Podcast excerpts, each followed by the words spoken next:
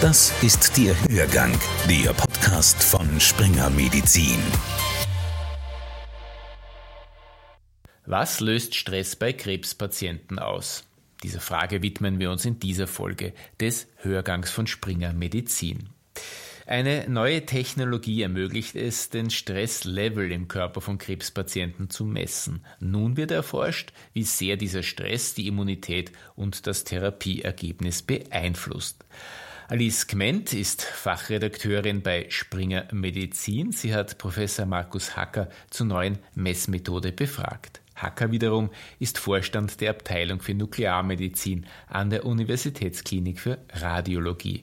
Das Gespräch wurde im Frühling aus Anlass des Symposiums CCT Trio des Comprehensive Cancer Centers aufgezeichnet. Und wir hören jetzt einen Ausschnitt daraus. Ich starte mal mit der ersten Frage. Was ist Ihr persönlicher Zugang zum Thema? Wie sind Sie auf die Idee gekommen, als Nuklearmediziner in Richtung Stress und Krebsentstehung zu forschen? Ja, zunächst mal äh, ja, viele Grüße auch von meiner Seite und vielen Dank äh, für die Einladung, dass ich hier in Ihrem beliebten Podcast sprechen darf. Ähm, ja, das ist eine sehr gute Frage. Wir machen ja in der Nuklearmedizin ähm, sehr viele verschiedene Organsysteme.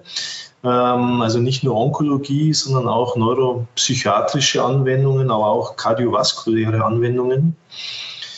Und ähm, es gibt eine neue Technologie, ähm, das sogenannte Total Body Pad Technologie, die jetzt dazu geführt hat, dass wir die Bilder, die wir eigentlich routinemäßig durchführen, aus einem anderen Blickwinkel betrachten. Ähm, das kommt daher, dass wir in diesem, in, mit dieser neuen Technologie ähm, den ganzen Körper gleichzeitig aufnehmen können.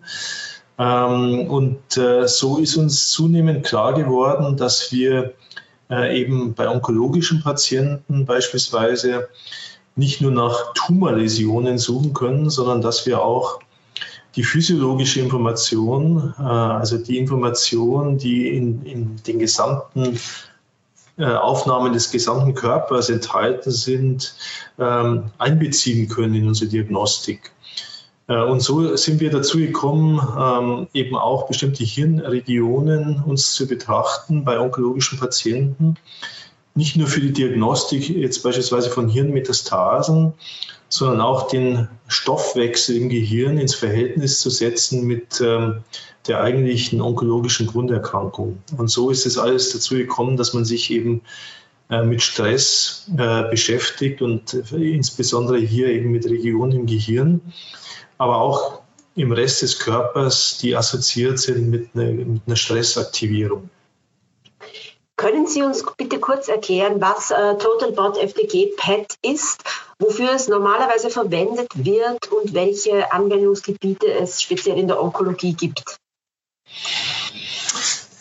Also FDG-PET generell, FDG ist die Abkürzung für äh, Fluordesoxyglucose. Das ist im Wesentlichen ein Traubenzucker, äh, sehr ähnlich zu dem Zucker, den wir eigentlich tagtäglich äh, dazu benutzen, äh, um unseren ähm, Energiehaushalt zu bespielen.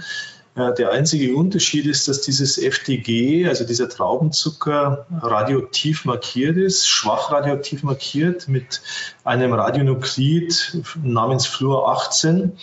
Ähm, und ähm, dieses Radionuklid ermöglicht uns eine Bildgebung äh, des Stoffwechsels im gesamten Körper. Das heißt, wir haben dann Detektorsysteme, sogenannte, die sogenannte Positron-Emissionstomographie, äh, mit dessen Hilfe wir äh, dann den ganzen Körper eben abscannen nach Injektion dieses Radiopharmakons. Das heißt, das Radiopharmakon wird in eine Vene initiiert, verteilt sich im ganzen Körper und nach ungefähr 45 Minuten äh, ist es eine stabile Verteilung im Körper äh, und wir können dann äh, den Zuckerstoffwechsel des ganzen Körpers messen.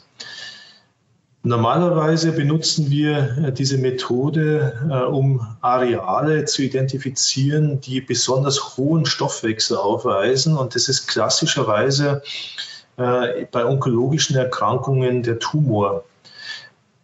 Das heißt, wir haben über die Jahre eigentlich immer nach Tumorläsionen gesucht, was im Zusammenhang mit der Erkrankung natürlich eine ganz wichtige Information ist. Also hat der Tumor selbst äh, einen deutlich erhöhten Zuckerstoffwechsel? Äh, Gibt es irgendwo im Körper andere Läsionen mit deutlichem erhöhten äh, Zuckerstoffwechsel, wie beispielsweise Lymphknoten äh, oder Fernmetastasen? Äh, und so haben wir über die Jahre eben sehr viel zum Staging und zur Tumorcharakterisierung beigetragen. Und aus diesem Tumor-Staging oder dieser Tumorcharakterisierung äh, werden dann ähm, in der klinischen Routine direkt ähm, Therapien abgeleitet, weil man natürlich äh, beispielsweise bei äh, Primärtumorerkrankungen, die metastasiert sind, äh, eben anders therapiert als bei ähm, umschriebenen Erkrankungen, wo im Prinzip nur ein Primärtumor zu finden ist, aber keine Lymphknoten oder Fernmetastasen. Das hat einen direkten Einfluss auf die Therapie des Patienten.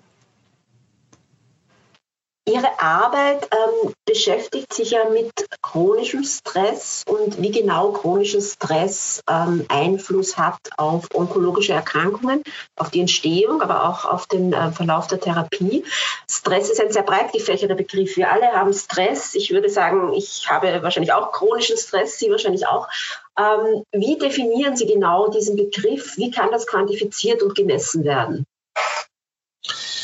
Zunächst einmal äh, ist es, glaube ich, wichtig zu erwähnen, dass ähm, die Beobachtung, dass Stress ähm, irgendwas mit onkologischen Erkrankungen zu tun hat, ähm, ist jetzt mal nicht neu. Und normalerweise, und da hat sich die Psychiatrie äh, schon lange damit beschäftigt, äh, werden sogenannte Stress-Scores ermittelt, die im Wesentlichen eigentlich durch Befragung von Patienten quantifiziert werden. Äh, da gibt es so Fragebögen wie den sogenannten Perceived Stress Score, also den, den unmittelbar ja, wahrgenommenen Stress der Patienten. Ähm, da kann man dann so Fragen stellen wie, äh, fühlen Sie sich ausgeruht, ähm, haben Sie viel zu tun, ähm, fühlen Sie sich frustriert, sind Sie voller Energie und solche Dinge. Und da werden für, äh, für insgesamt 20 solcher Fragen äh, dann eben jeweils Scores von 1 bis 4 ermittelt und diese dann zusammengezählt. Äh, und ja, je weniger, je, geringer dieser Score ist, desto höher ist eben der ja, ähm, äh, selbst wahrgenommene Stress. Das ist natürlich ähm, wie bei all diesen Fragebögen ähm, ein sagen wir mal, wissenschaftlich ähm, schwer reproduzierbarer ähm, eine schwer reproduzierbare Art des Stresses. Und man hat dann herausgefunden, dass man mit des PET damit es in dieser FDG-Positronen-Emissionstomographie ähm, den Stress, ähm, sagen wir, quantifizieren kann, dieses Level des chronischen Stresses, indem man über bestimmte Hirnregionen eben ähm, sogenannte Regions of Interest legt, also die Hirnregionen äh, abgrenzt und den, ähm, den Metabolismus, den Zuckerstoffwechsel äh, in diesen Regionen direkt quantifiziert. Und das ist natürlich ein besser reproduzierbarer quantitativer Marker. Sie haben in Ihrem Vortrag gesagt, dass äh, diese äh, Manifestationen von Stress in der Amygdala stattfinden, also in einer sehr alten Region des Gehirns. Können Sie das ein bisschen näher ausführen? Genau, es gibt ja ähm, Wege, wie das Hirn äh, diese Art des Stresses verarbeitet und ähm, da spielen bestimmte Hirnregionen, Sie haben es schon genannt, äh, wie beispielsweise die Amygdala, äh, eine ganz wichtige Rolle, ähm, weil natürlich, äh, das ist, ähm, sind evolutionär natürlich sehr geschützte Regionen, weil dieser Stress ähm, ja etwas ist, was der Körper natürlich auch in der Peripherie verarbeiten muss. Äh, wir kennen das sehr gut natürlich vom akuten Stress, wo es ja dann gerne zu Fluchtreaktionen kommt, wo im Prinzip motorisch sehr viel passiert. Beim chronischen Stress ist es ein bisschen anders, äh, weil da eher dann über die beispielsweise Inflammation, also die Aktivierung des Immunsystems gearbeitet wird. Ähm, aber die Amygdala sind da eine, eine zentral wichtige Region, äh, überhaupt die Achse Hypothalamus-Amygdala und dann in die Peripherie Richtung Hypophyse und Richtung Nebennieren, wo im Prinzip die ja, dafür lebenswichtigen Hormone produziert werden.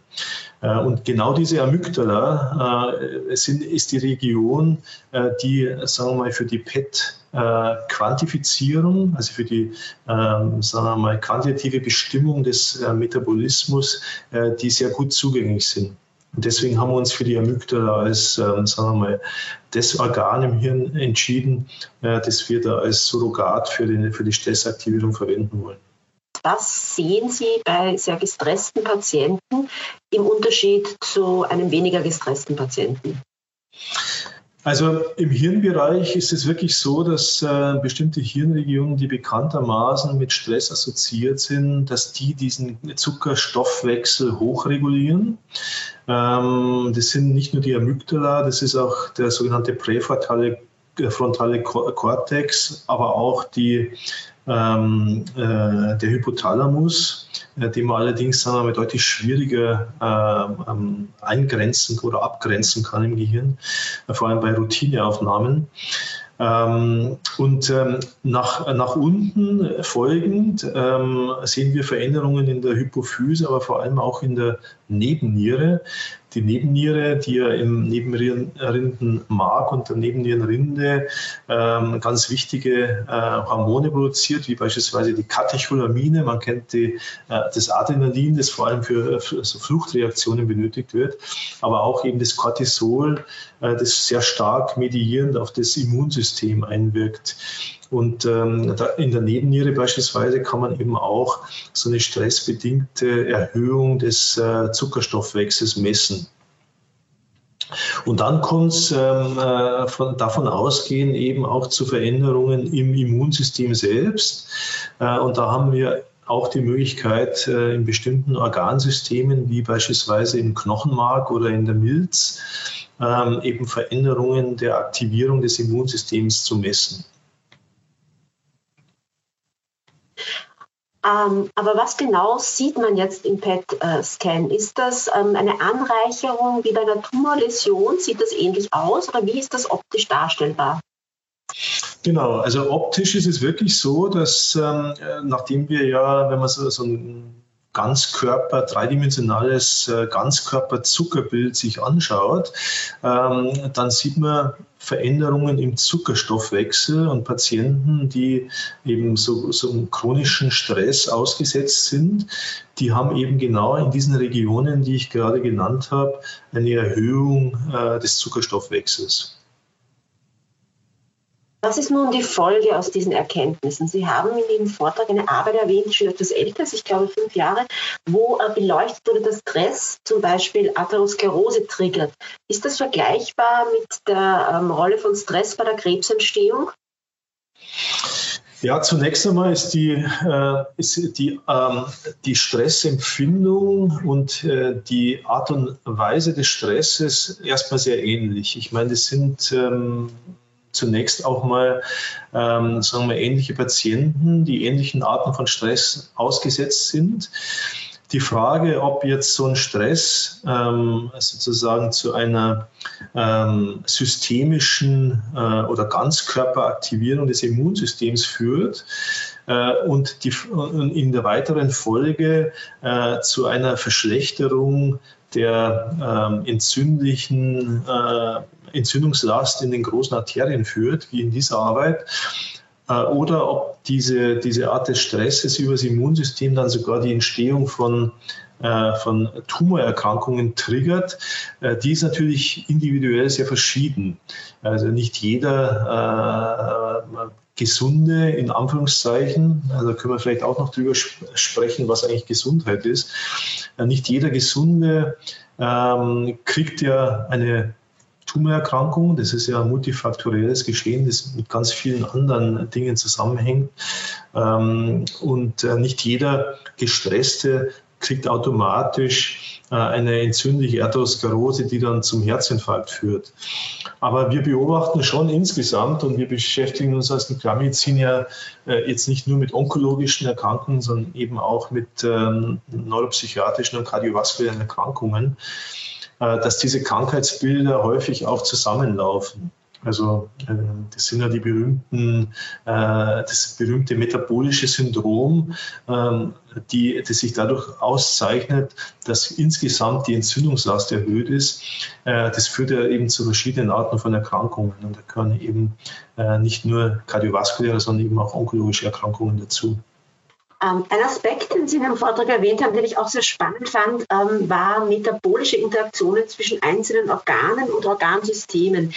Ähm, in Ihrer Untersuchung an den Lungenkrebspatienten hat sich ja auch herausgestellt, dass diese Interaktionen zwischen den Organsystemen äh, bei den Krebspatienten reduziert waren gegenüber einer gesunden Vergleichsgruppe. Wie erklären Sie sich das und gibt es Überlegungen, diese metabolischen Interaktionen bei Krebspatienten in irgendeiner Form anzukurbeln?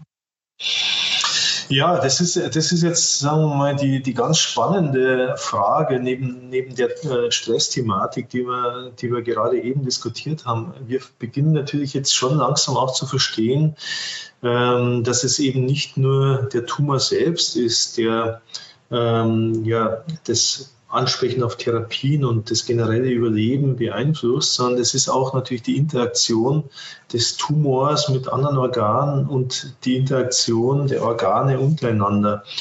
Äh, und es gibt ja verschiedene Wege, wie Organe mit, miteinander kommunizieren können. Äh, das naheliegendste, was auch jeder versteht, ist, dass ähm, beispielsweise das Hirn mit äh, dem Restkörper kommuniziert über Nervenbahnen. Das ist so der klassische Kommunikationsweg. Wir haben vorher über den Fluchtreflex gesprochen. Da gibt es Hirn ja auch klare Anweisungen, den Muskeln beispielsweise sich zu, kontra äh, zu kontrahieren, also zusammenzuziehen, äh, um äh, weglaufen zu können beispielsweise. Aber es gibt auch ganz viele andere Arten, wie äh, Kommunikation innerhalb des Körpers stattfinden kann. Das ist beispielsweise durch ähm, ja, ähm, im Blut zirkulierende Stoffe, beispielsweise Metaboliten oder andere zirkulierende Partikel, äh, Proteine, Peptide und so weiter. Immunzellen können für Kommunikation sorgen ähm, und ähm, natürlich auch generell die Hormone, die wir vorher auch schon angesprochen haben, also Adrenalin, ähm, Cortison, äh, aber auch Schilddrüsenhormone beispielsweise. Und was wir jetzt machen können mit diesen Ganzkörperaufnahmen, ist, dass man die Organe und deren Aktivität, deren metabolische Aktivität miteinander ins Verhältnis zu setzen. Und da kommen natürlich ganz spannende Ergebnisse raus. Und eines davon äh, haben Sie gerade geschildert, äh, das, was ich da in dem Vortrag auch gezeigt habe. Wir sehen bei Tumorpatienten, bei Lungentumorpatienten beispielsweise im Vergleich zu äh, normalen Personen, die eben nicht krank sind, ähm, dass sich diese metabolischen Netzwerke und diese Organkommunikation äh, verschlechtert. Das ist jetzt mal so eine Beobachtung. Äh, die Interpretation dessen geht dann schon fast ins Philosophische oder ins Evolutionäre, ähm, weil man natürlich sich überlegen kann, ja, ähm, warum führt eine Erkrankung dazu, dass Organe nicht mehr miteinander kommunizieren oder viel schlechter kommunizieren und was hat es dann im Prinzip für Auswirkungen auf das Fortschreiten der eigentlichen Erkrankung. Das ist, wir sind im Stadium jetzt der Erstbeobachtung und äh, werden jetzt peu à peu diese verschiedenen Organachsen beleuchten. Wie gesagt, diese Stressachsen waren jetzt mal ein Anfang, aber es gibt ganz spannende Beobachtungen, zum Beispiel mit der Schilddrüse oder mit dem Darm, äh, bei, dem sich, bei denen sich der äh, Zuckerstoffwechsel auch erheblich verändert im Verlauf von beispielsweise Tumorerkrankungen. Wie konkret könnten nun ähm, Maßnahmen zur Stressreduktion aussehen? Was kann ich tun, um meinen chronischen Stress zu reduzieren? Ja, also es ist ja immer, da, da, kommt man dann wieder im Prinzip in all das, was ähm, im Rahmen der ganzheitlichen Medizin empfohlen wird. Also sozusagen, wir wissen ja, dass körperliche Betätigung beispielsweise für ein ja, ähm, balanciertes Gleichgewicht sorgen können.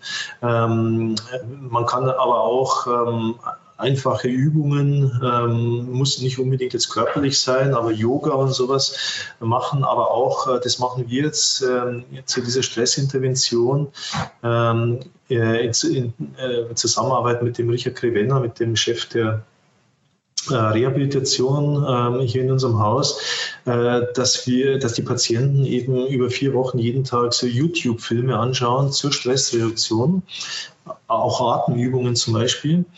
Ähm, und äh, dann äh, gucken wir, ob wir das auch objektivieren können, dass sich das Stresslevel eben senkt äh, nach diesen Interventionen. Was man natürlich immer machen kann, sind medikamentöse Interventionen, also Tranquilizer zum Beispiel, wie es ähm, Asthmatiker kriegen oder chronisch obstruktive Lungenpatienten, weil die natürlich sehr hohem Stress ausgesetzt sind, dadurch, dass sie ja Angst bekommen, nicht mehr atmen zu können. Und die tut man klassischerweise eben auch medikamentös ein bisschen äh, runterdimmen, wie wir das ganz gerne nennen. ähm, also sozusagen das Stresslevel verändern. Und da muss man jetzt eben schauen, ob das ähm, Auswirkungen dann wirklich hat ähm, auf, die, ähm, ja, auf die Stresslevel und im Nachgang dann auf die Entzündungslast im Körper und auf die Erkrankung selbst. Sehr spannendes Thema. Vielen Dank, Herr Professor Hacker, für Ihre Ausführungen. Und danke, dass Sie heute bei uns waren. Vielen Dank für die Einladung. Hörgang, der Podcast von Springer Medizin.